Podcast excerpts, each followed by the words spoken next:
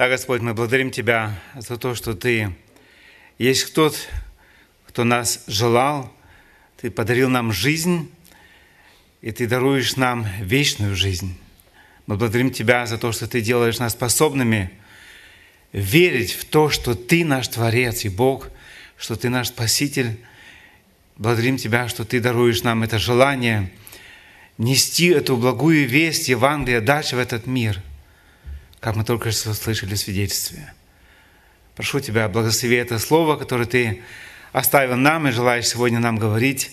Помоги нам услышать сердцем эти истины, растворив верою, жить и прославить Тебя этим. Во имя Иисуса Христа, Спасителя Господа нашего. Аминь. Аминь. Садись, пожалуйста.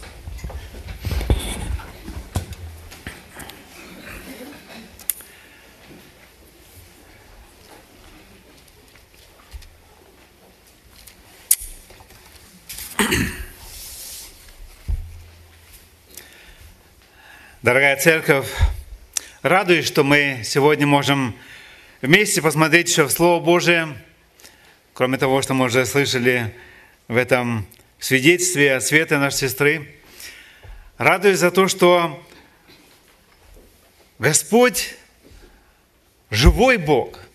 если мы сегодня здесь встречаемся, говорим об этом Слове, что это Слово сегодня имеет в себе силу, это реальность этого слова, она сегодня действительно, и мы можем доверять этому слову, и это слово вдохновляет нас сегодня. Слово, которое я желал бы вместе с вами посмотреть, находится в Евангелии от Иоанна, 14 глава. Это слово нам очень знакомо, и мы часто цитируем эти стихи, Речь пойдет о шестом стихе этой главы. До этого Иисус Христос говорил с учениками, и Он говорил им о пути, который Ему предстоит, что Он идет к Отцу приготовить им место, чтобы и в свое время и они были вместе с Ним. И в пятом стихе этой 14 главы Фома, который, можно сказать, был более критическим мыслителем, говорит в пятом стихе, «Господи, не знаем, куда идешь, и как мы можем знать путь?» На что Иисус отвечает ему в шестом стихе, «Я есть им путь, истина и жизнь, никто не приходит к Отцу, как только через Меня». Мы сегодня хотим поразмышлять об этом заявлении Иисуса Христа – до этого уже шесть раз Христос говорил о том, кто Он есть в Евангелии от Иоанна. «Я есим» 6.35 «Хлеб жизни», 8.12 «Я есим свет миру», в 10 главе он говорит «Я есим дверь овцам», также в 10 главе он говорит «Я есим пастырь добрый», в 11 главе он говорит, «Я есим воскресение». И в 15 главе он говорит, «Я есим истинная виноградная лоза». И здесь сейчас, в 14 главе, в нашем тексте сегодня он говорит, «Я есим путь, истина и жизнь». Если посмотреть на большой контекст этих глав, где этот стих находится, это 13 по 17 главы, это прощальная речь Иисуса Христа ученикам, где Он им говорит о том еще раз, что его ожидает и куда Он идет. И мы помним в 17 главе это молитва Иисуса Христа к Отцу, где Он молится за себя, за учеников и за тех, кто еще верует через их Слово – Каким образом этот путь, о котором казался парадоксальным или незнакомым как будто ученикам, хотя Иисус уже много раз говорил им об этом, был этот путь. Иисус есть истина. Он здесь говорит, я есть истина. Где была правда здесь? Если Иисус через, был распят среди двух разбойников, как может Иисус утверждать, что Он является истиной? Ведь Он распят среди, буквально через несколько дней среди разбойников. Христос говорит, что Он есть жизнь. Где здесь жизнь, если Он в тот же день еще был, его безжизненное тело было положено в гроб после распятия? Для многих эти заявления Иисуса кажутся парадоксальными и непостижимыми. Он... Но в то время люди часто задавали эти три вопроса. О пути. Это был реальный вопрос в то время, как и сегодня. Многие ищут путь к жизни. Бог нас создал для жизни – а не для смерти. Как и в то время, так и сегодня эти вопросы есть. Где этот путь? Как можно идти туда? Где это истина? Кому можно сегодня еще верить? И где это настоящая жизнь? Человек жаждет жизни. Хочется быть вечно молодым – красивым и жить как можно дольше. Почему в нашем обществе так важны отдых и здоровье? Уже сегодня многие, и даже из нас сегодня не думают об одном отпуске, а двух и трех в одном году. И хочется быть вечно здоровым и, и живым. Я убежден, что Иисус использует утверждение «Я есть им путь, истинная жизнь», не просто так. Он желает действительно показать нам, где есть этот путь к этой жизни вечной.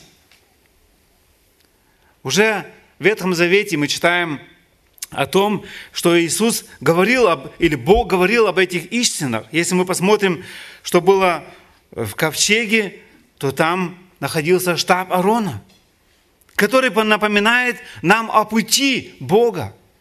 Тогда с народом израильским – там находился, находились скрижали закона, который напоминает о истине Бога. И также там находилась манна, она всегда связана с жизнью. Поэтому Иисус не говорил здесь, в этом стихе, о чем-то совсем новом. Они уже были упомянуты, в Ветхом Завете. Первый мой пункт – это трагедия человечества в этой большой теме, как я ее назвал, единственный и надежный путь к вечной жизни – трагедия человечества.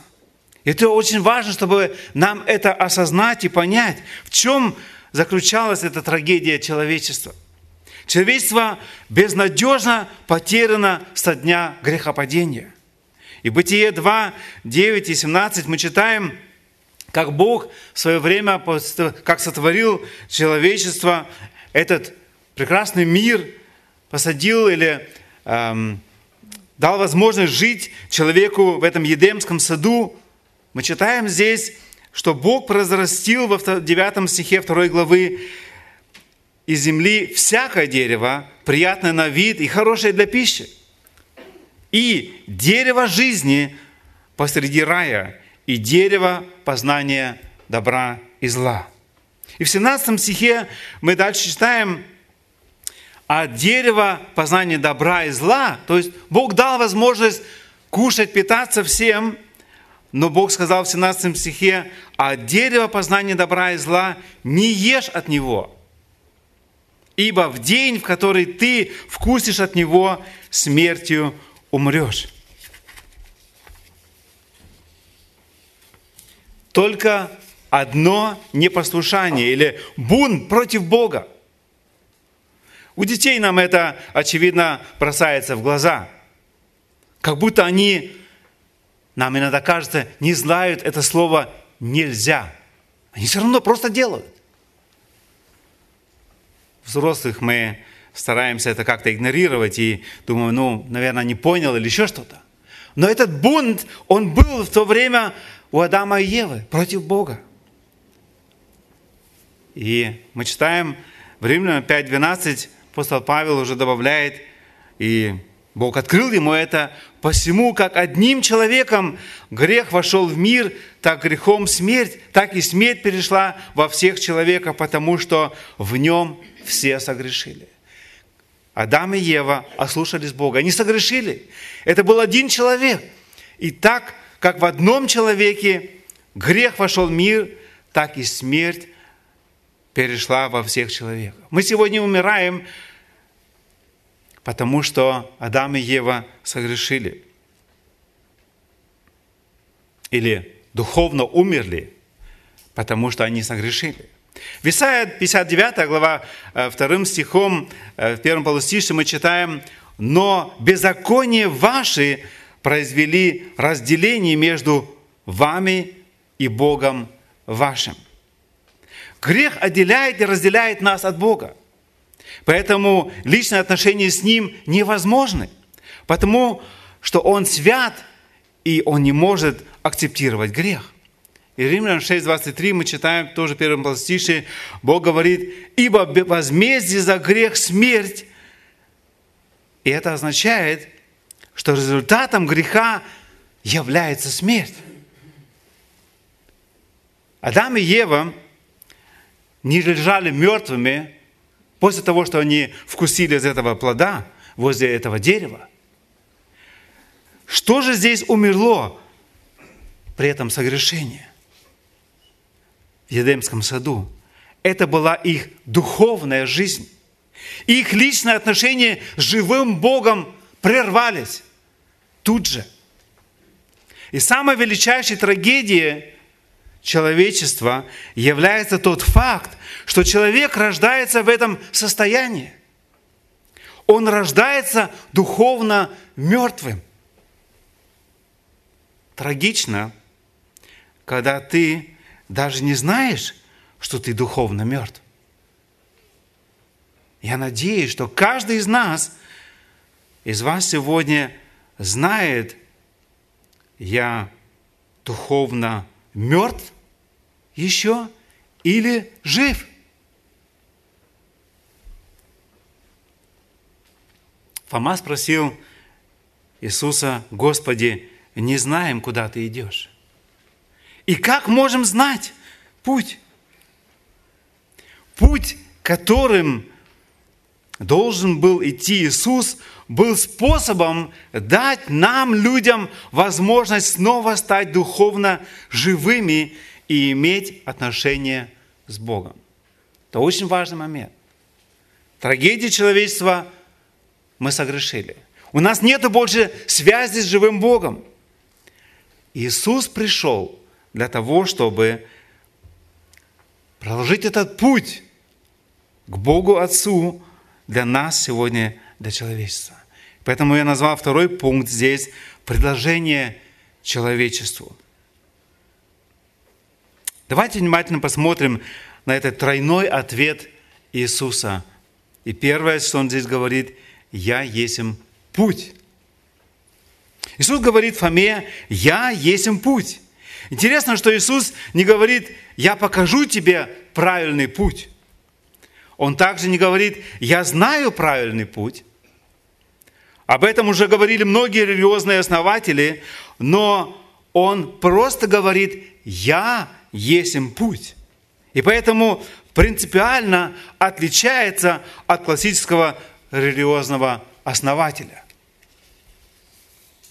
Когда Иисус Фоме отвечает «Я есть им путь», он фактически отвечает на вопрос «Как я могу быть спасен?» Самим Иисусом. Он говорит «Я есть путь». Он является путем. Он тот, через кого мы можем достичь Отца. Иисус есть путь. Он должен быть использован. То есть Иисус должен быть использован как путь. Действительно применен как путь. Одним впечатляющим случаем я желал бы поделиться здесь. Он реально произошел. На немецком э, есть э, книга и CD «Die lebendige Brücke». Она была в 2005 году опубликована. Э, Гера Колховиус написал об этом по «Идея плюс». Тоже пишет об этой истории. И некоторые моменты желал бы процитировать здесь. На русском перевести это «Живой мост». Несколько лет назад в Бруклине, район Нью-Йорка, горел многоэтажный дом, то есть небоскреб. В связи с ремонтом, работами на 20 этаже возник пожар. Довольно быстро пламя обрушилось на лестничную площадку, поэтому сбежать через ступеньки было уже невозможно. Также электричество пропало, поэтому лифт больше нельзя было использовать. Трагика состояла в том, что на 20 этаже трое рабочих оказалось в ловушке. Когда прибыла пожарная служба, все были убеждены, что скоро рабочих спасут. Но при выдвижении пожарной лестницы, при всей беде оказалось, что она на 2 метра короче надобности. Трагическая ситуация. С одной стороны, в горящем доме трое рабочих. С другой стороны, пожарник на своей слишком короткой лестнице – между ними два метра пропасть. «Послушайте, мужчины!» – кричал пожарник Джейс Карсон этим трем рабочим. «Есть только один способ, один путь вам спастись. Где этот путь?» Спросили отвечающиеся, отчаявшиеся и получили в ответ «Я есть путь». Джейсон Карсон – все еще стоял на верхней ступеньке лестницы. Но он вытянул руки вверх и медленно опустился на другую сторону стены дома. Он крепко зацепился за подоконник дома. Вы должны пролезть через меня сейчас. Это ваш единственный шанс. Он дал им понять. Все трое колебались но другого пути не было. Они осторожно перелезли через тело пожарника на другую сторону площадки лестницы. Когда последний из трех строителей был в безопасности, случилось ужасное. Пожарник Джейсон Карсон упал измученным перед их глазами в глубину и умер. Эта правдивая история глубоко тронула меня, потому что Джейсон Карсон был путем жизни для трех рабочих. Джим, Рик и Билл. Он стал их путем в земной жизни. И точно так же, как Иисус хочет стать нашим путем для вечной жизни. Поэтому Иисус пошел на крест, чтобы стать нашим путем к Богу. Как хорошо, что Иисус не сказал Фоме, я был путем в прошлом, или я буду путем в будущем.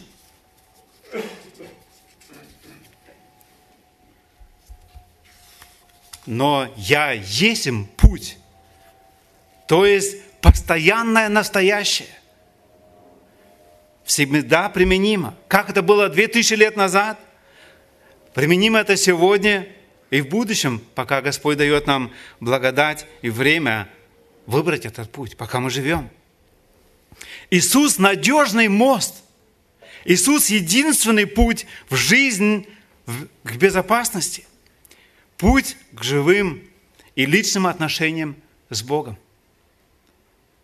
Как я могу осознать это повседневной жизни? Вы можете столкнуться с решением жизни и не знаете, как дальше идти. Я хочу призвать вас сознательно искать контакт с Ним. Если вы с Ним идете, то Он рядом с вами. И вы можете всегда задать вопрос, Господи, а как дальше?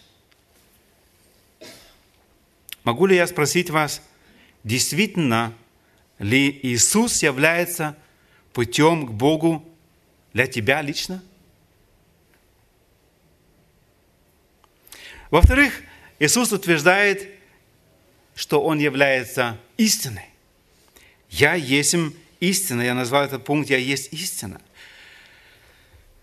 он не говорит об учении истине. Он был бы просто учителем из многих. Иисус говорит, я есть истина. И на самом деле отвечает на вопрос, как я могу быть уверен, что я спасен? Как я могу быть уверен, что я спасен? Сегодня много людей, даже которые ходят в церковь, говорят, я надеюсь, что я буду спасен, что Бог меня как-то помилует. Но Господь отвечает, я истина. И Господь хочет дать сегодня, если еще не уверен в том, что ты спасен, как Он может быть истиной реально сегодня для тебя? Он говорит, я есть истина. Что такое истина? Истина никогда не бывает относительной, но всегда абсолютной. Истина или правда всегда состоит в том, чтобы измерить вещь или действие на правильность, чистоту или подлинность. Он хочет прояснить и сделать очевидным реальность. Действительно, что есть правда. Интересно, что с личностью Иисуса истина о Боге стала видимой и переживаемой. Если до этого многие люди могли сказать, но «Ну, мы не видели Бога, мы не знаем Бога, мы только слышали через пророков, то с этого момента, когда Иисус пришел на эту землю, с Ним стала видимой и переживаемой истина о живом Боге. И поэтому в Евангелии от Иоанна, здесь 14 главе, в нашем тексте, следующим стихом Иисус говорит, «Если бы вы знали Меня, то знали бы и Отца Моего, и отныне знаете Его и видели Его». Филипп сказал ему, «Господи, покажи нам Отца, и довольно для нас». Иисус сказал ему, «Столько времени я с вами, и ты не знаешь Меня, Филипп? Видевший Меня, видел и Отца. Как же ты говоришь, покажи нам Отца?» И 11 стих. «Верьте мне, что я в Отце, и Отец во мне, и если не так, то верьте мне по, сам, по, э, по самым делам». Если мы посмотрим в Иоанна 1 глава 14 стих, где Иисус говорит о том, что Слово стало плотью, или Иоанн пишет об этом, Слово стало плотью и обитало с нами полное благодати и истины. Тот, кто знает Иисуса, знает, как Иисус похож на Бога и его, в его качестве и характере. Потому что Иисус воплощен, или другими э, словами, воплощенная истина о Боге. И все, что мы можем знать о Боге, нашем Отце, можно найти в личности Иисуса Христа. В Колоссянам 1.15 мы читаем, который есть образ Бога невидимого, рожденный прежде всякой твари не который родился 2000 лет назад, где мы празднуем рождение Мессии на эту землю. Нет, Он есть образ Бога невидимого.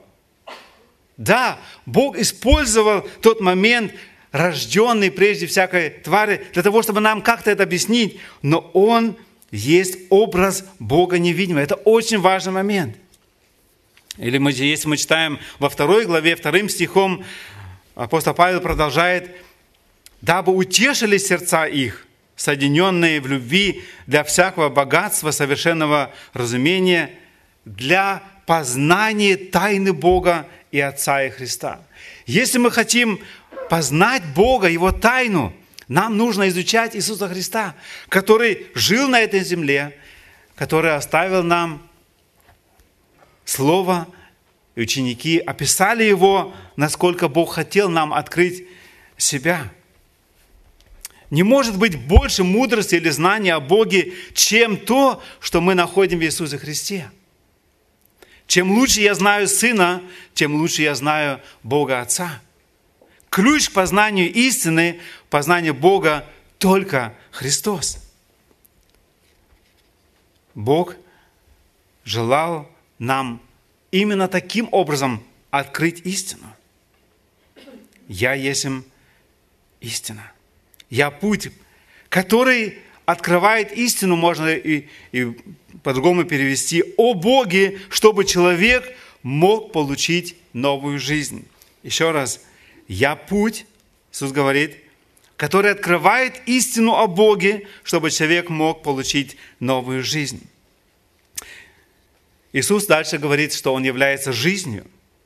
И тогда Иисус также отвечает своему ученику об этом, говорит, я есть им жизнь. Здесь очень важный момент, вижу, время не стоит, что в греческом языке, на котором было написано э, Новый Завет, употребляет здесь два слова именно когда говорит о жизни. Есть слово «биос» – это биологическая жизнь, которая имеет каждый человек на земле. И есть слово «цоа», которое описывает духовную вечную жизнь, которую должен получить только тот, кто примет приглашение Иисуса именно верить в Него, что Он стал этой заместительной жертвой. У каждого человека есть эта жизнь биос – но не у каждого человека цоа, то есть жизнь вечная. И именно поэтому этот э, термин очень важно различать. Христос здесь говорит в этом месте, что Он является жизнью цои, то есть духовной жизнью. Мы же имеем один раз биологическую жизнь, но важно, чтобы мы получили эту духовную жизнь. И Христос говорит здесь, что Он ею является, и только через него мы можем ее иметь. Если посмотреть, еще раз посмотреть на этот пример о небоскребе, то эти трое строителей, их спасает Джейсон Карсон, их биологическая жизнь продлилась. И они были благодарны. Через три дня они праздновали похороны или были на похоронах. И каждый из них сидел там со своими семьями и сотнями пожарниками и понимали, этот человек отдал жизнь для того, чтобы мы дальше жили. Иметь новую жизнь значит иметь новую личность, именно духовно здесь, и понимать, я драгоценен, искуплен, оправдан Господом – мне позволено учиться жить в мире с Богом и людьми. Я имею эту жизнь вечную. Еще раз я хочу спросить, можете ли вы сказать, что Иисус – это моя жизнь?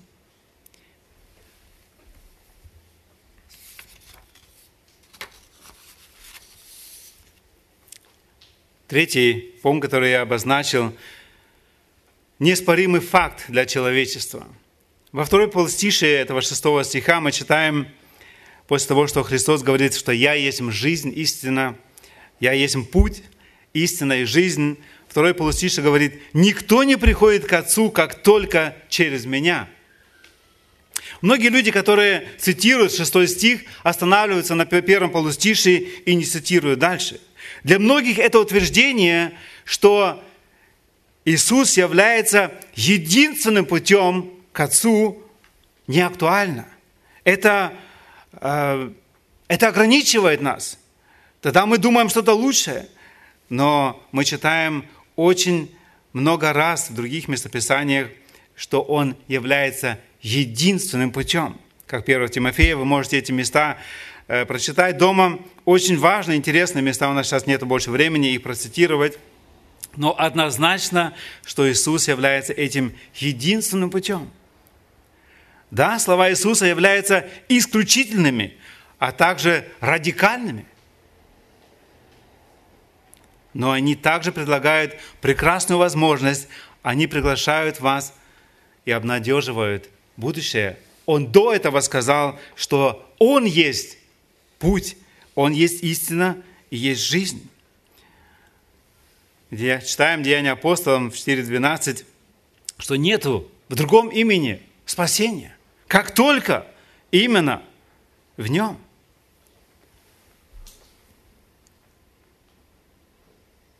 Ибо возмездие за грех смерть. Дар Бога, опять же, незаслуженный, читаем об этом Римлянам 6, 23, это жизнь вечная. Каждый, кто призовет имя Господа, будет спасен. Мы читаем Римлянам 10, 13. И последний пункт, на котором я желал бы коротко остановиться, это единственная надежда для человечества. Неоспоримый факт только в Иисусе. Но это есть единственная надежда для человечества. Мы читаем во 2 Коринфянам 5 глава очень интересные слова. 5 глава, 18 стих.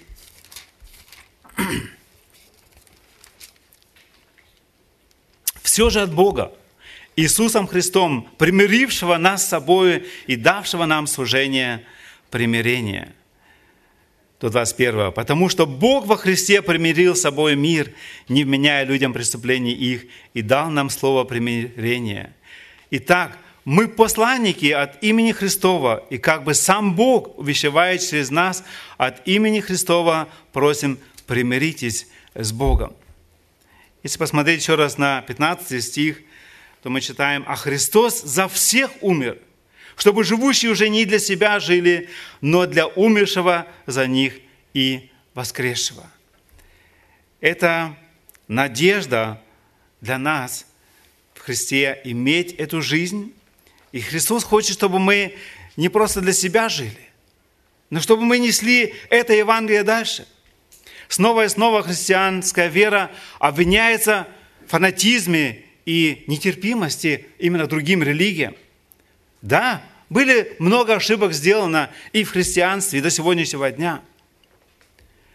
Быть настолько убежденным в своем пути веры, что его путь единственный, который благословляет человека, это именно Христос.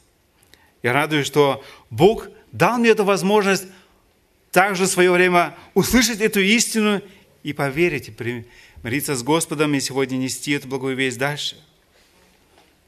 Ни одна мировая религия не вкладывает столько сил, денег и времени в перевод Библии на родной язык, сколько христианская миссионерская работа. Больше, чем 2300 языков сегодня есть это слово. И часто я ставлю вопрос, как ты думаешь, почему это так? Неужели люди хотят обязательно таким образом посвятить свою жизнь? Нет, это делает Бог. Вкладывает это желание. Люди посвящают всю свою жизнь для того, чтобы выучить язык и донести это Евангелие другим народам.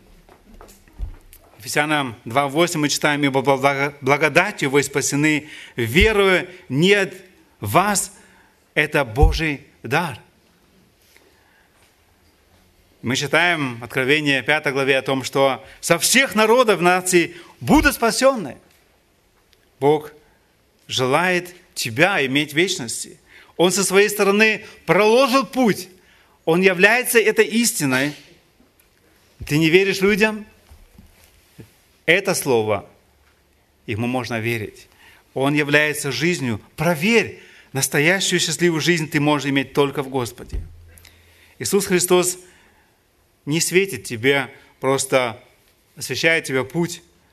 Он хочет быть твоим путем. Иисус Христос не учит вас о истине. Он есть истина. Он хочет быть и твоей истиной. Иисус Христос не образец для жизни, как многие говорят, да, много полезного можно взять. Он есть жизнь. Он хочет быть и твоей жизнью. И вопрос остается, который каждый сам должен ответить. Даешь ли ты ему право на то, чтобы это сделать в твоей жизни? Аминь. Встанем еще, я помолюсь вместе с вами. Господь, я благодарю Тебя за то, что Ты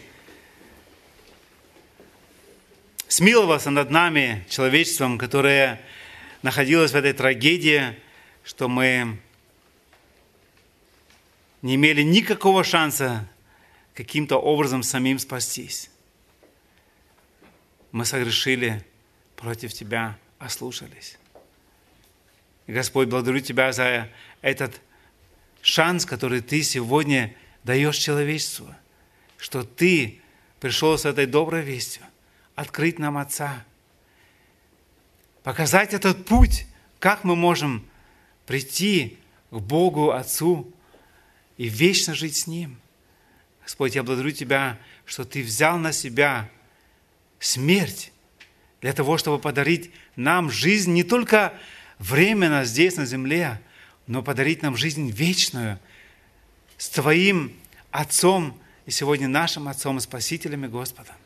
Благодарю Тебя за те обители, которые Ты приготовил для всех любящих Тебя. Господь, помоги нам не просто так жить эту жизнь, научи нас жить желанием своей жизнью прославить Тебя. Указать еще многим людям вокруг нас на этот единственный путь для их спасения. Прошу Тебя, для нас здесь сегодня, кто находится в собрании, кто слышит нас по интернету, Господи, проговори Ты Духом Твоим святым и истинным, и дай желание искать дальше Тебя, этот единственный путь их спасению души, и чтобы нам в конечном итоге прославить Тебя во веки веков. Ты достоин этого. Ты наш Спаситель, Ты наш Мессия. Аминь.